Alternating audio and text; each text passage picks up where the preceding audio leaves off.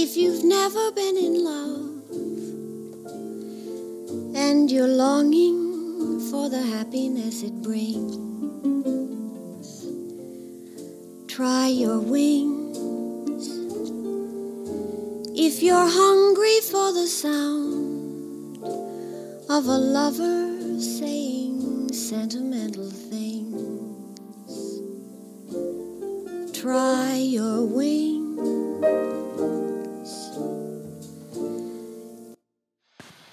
Hola, otra vez, soy Valeria y ya estoy de nuevo. He perdida por ahí, he estado haciendo muchas cosas. La verdad, no recuerdo cuándo fue la última vez que subí un episodio, pero pues no importa, estoy subiendo otro. Y nada, la verdad es que no tengo algo en específico de qué hablar hoy. Solo quiero pasar el rato y luego editar podcast episodios. Entonces, pues son las nueve y media de la noche. Creo que es 15 o 16 de octubre del 2020 y está lloviendo y estuvo muy raro el día. La verdad es que amaneció con sol, o sea, parecía que iba a ser un día muy soleado y luego se nubló y luego volvió a haber sol y luego llovió. Entonces, pues nada. Y hoy voy a recordar algo de mi infancia.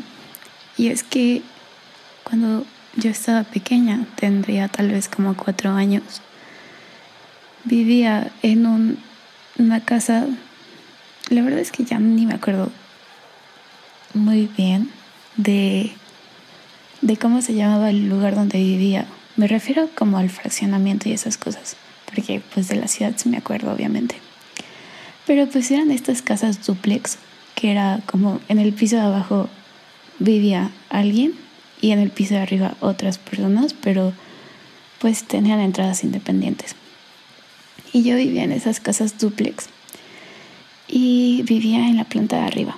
Y en la planta de abajo vivían dos chicas que estudiaban odontología, eran universitarias, entonces pues recuerdo como su vida de universitarias, porque al final vivíamos como en la misma casa, solo que en diferentes plantas.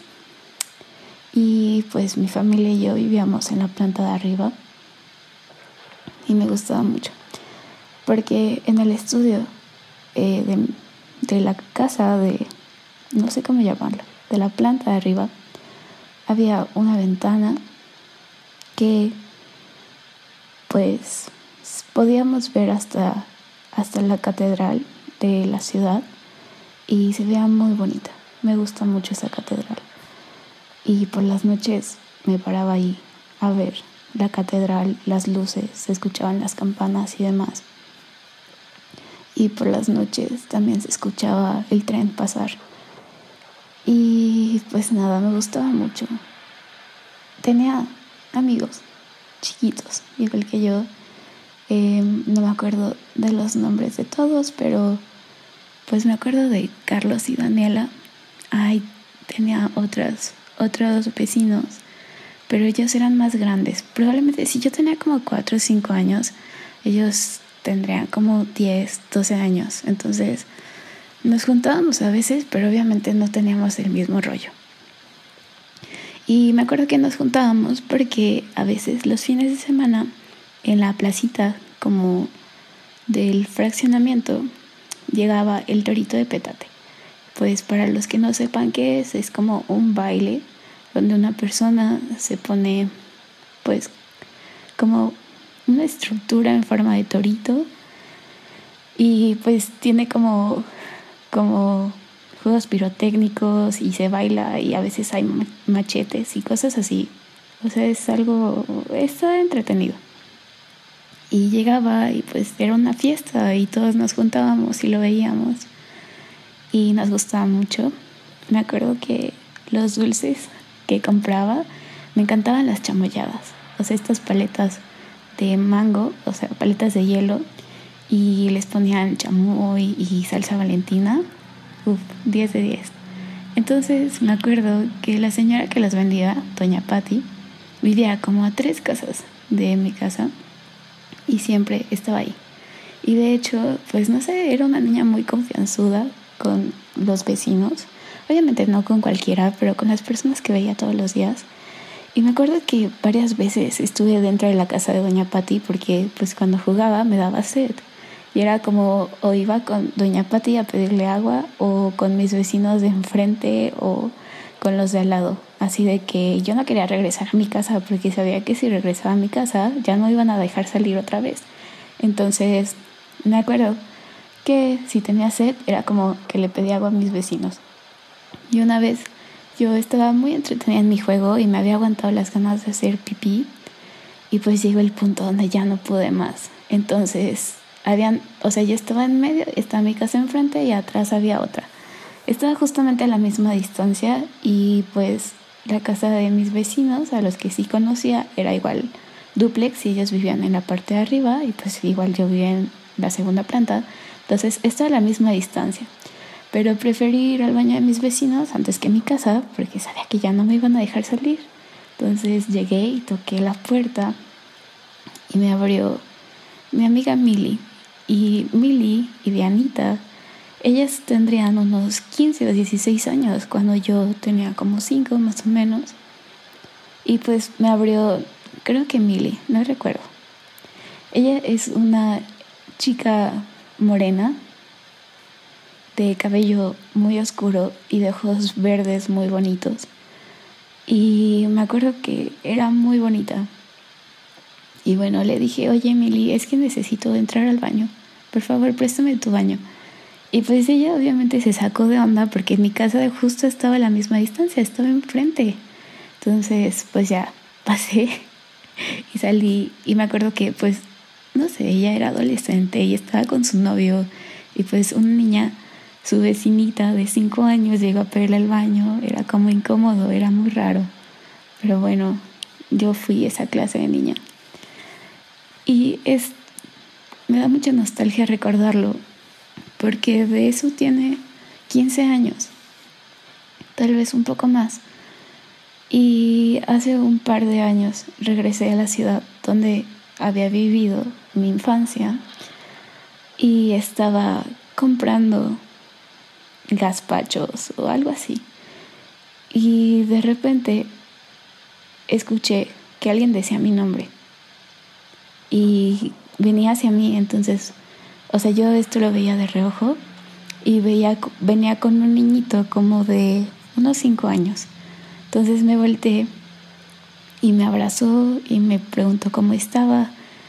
Y yo la vi a los ojos y recordé que era ella y a mí me sorprendió mucho que aunque han pasado tantos años de que no nos veíamos, nos reconocimos y no sé, me da mucha nostalgia, ella ya está casada, tiene hijos y pues los pude conocer y nada, qué bonito eh, fue para mí ese momento.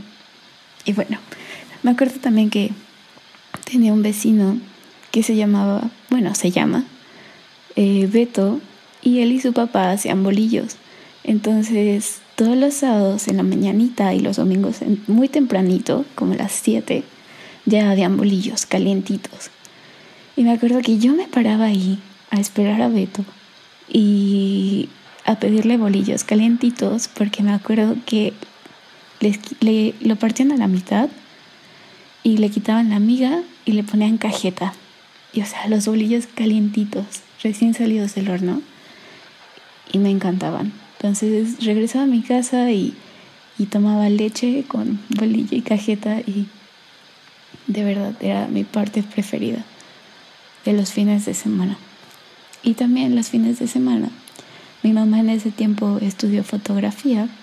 Todavía estoy empezando la fotografía digital a ser un poco más accesible, pero pues estaba el auge también de la fotografía análoga la foto análoga pues es esta fotografía que viene en rollitos y que tienes que revelar y estar en cuartos de revelado y esas cosas. Que pues, bueno, ahora no es tan común y si hay en tu ciudad es caro revelar un rollo o conseguir un rollo también o conseguir una cámara análoga. Entonces se ha vuelto un poco más eh, complicado hacer fotografía análoga, además de que es contaminante bastante porque se usan pues químicos diferentes para poder revelar. Mm, creo que hay otros químicos que ya no son tan dañinos, pero pues igual es complicado. En fin, mi mamá iba a, una escuela de fotografía que la, la planta de abajo era una cafetería y tetería entonces me acuerdo que mi mamá hacía sus exposiciones. En mi casa siempre habían pues lámparas muy grandes, como muchos muchas cosas para tomar fotografías tripiés y pues obviamente cámaras, rollos. Este a veces convertían nuestra casa, nuestra casa duplex en un set de fotografía y pues llegan mis, mis vecinas, estas niñas que les digo, Mili y Dianita, y otra amiga, que más bien era amiga de mi mamá, pero también de nosotros, que se llama Shirley. Y llegaban ellos y otros amigos, Perla y Carlos, y mi mamá estaba ahí tomando fotos con todos ellos y nos divertíamos mucho. Entonces íbamos a sus exposiciones, estábamos ahí bastante tiempo con ella y me gustaba mucho. Y me acuerdo también que pues yo era pequeñita y mi papá trabajaba y estudiaba el doctorado y mi mamá trabajaba y estudiaba también. Entonces había momentos en donde mi papá no me podía cuidar y tenía que ir con, con mamá y me llevaba a su escuela de fotografía y me tocó varias veces entrar a los cuartos oscuros, a los cuartos de revelado, donde la luz es roja. Yo creo que sí las ubican. Y tengo muy presente ese olor a, a los químicos que usan para revelar las fotografías. Y tengo muy presente cómo era dentro y todo lo que se hacía. Y me gustaba mucho, realmente lo disfrutaba. Y nada, siento que eso aunado a que en ese tiempo yo iba a un conservatorio a clases de piano que dejé y que fue un error porque nunca debí de dejarlo.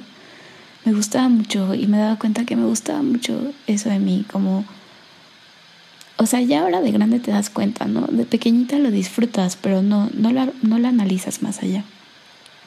También, este, constantemente en las plazas y por plazas me refiero como a, no sé, como a, los, a las placitas donde hay kioscos y así, no a las plazas comerciales. Eh, se paraban chavos del conservatorio y de, las, de la escuela de arte, pues a pintar y usar diferentes técnicas, hacer grabado y me gustaba mucho. Y justamente por esos años se dio el primer Festival Internacional de Cine de esa ciudad y convenientemente el cine donde se lleva a cabo ese festival estaba relativamente cerca de mi casa. Entonces, pues yo siendo pequeña veía todas esas luces y todo ese, ese ambiente del festival desde mi ventana y obviamente crecí con todas esas influencias que me gustaban mucho. Y ya un poco más grande, cuando regresé a donde nací, pues ya tendría unos, tal vez unos 15, 16 años, cuando me di cuenta que quería estudiar artes, quería estudiar cine o quería estudiar fotografía, incluso quise estudiar literatura, pero pues al final no lo hice. Eso va a ser tema para otro episodio de este podcast. Pero bueno, y, haciendo memoria y analizando como mi vida, me di cuenta que me gustaba desde pequeña y me gustaba porque pues mis papás y mi entorno estaba relacionado en eso. Me acuerdo que siendo muy pequeña, pues sí, como unos cinco años, em, estaban saliendo las películas de, de Kill Bill las filmadas por Tarantino. Y pues mis papás las compraban y las veíamos y recuerdo mucho, muchas escenas están muy presentes en mí. Pues por ejemplo, de esas escenas tan dramáticas con mucha sangre y con, no sé, me lo recuerdo mucho y nunca fue para mí traumático, siempre fue, me llamaba la atención, me sorprendía mucho y me gustaba mucho.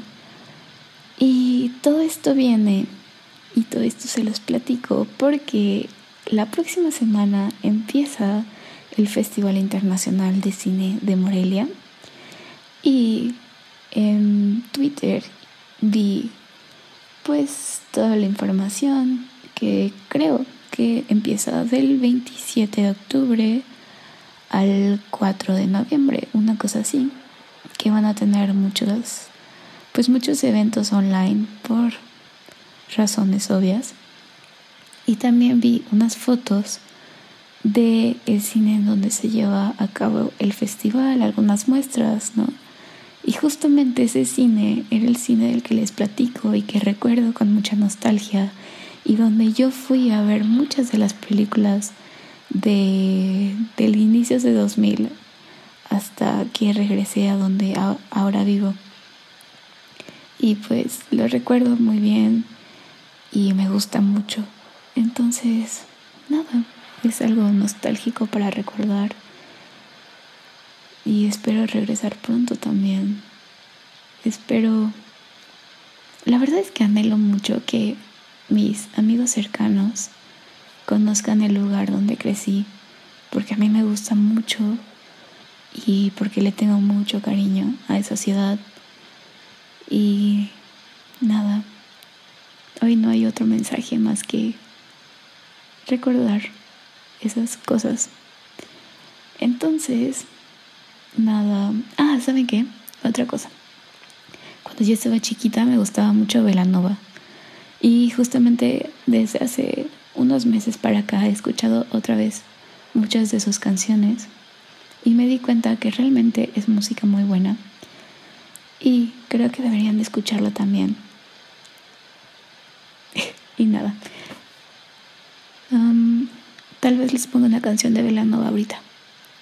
Bye.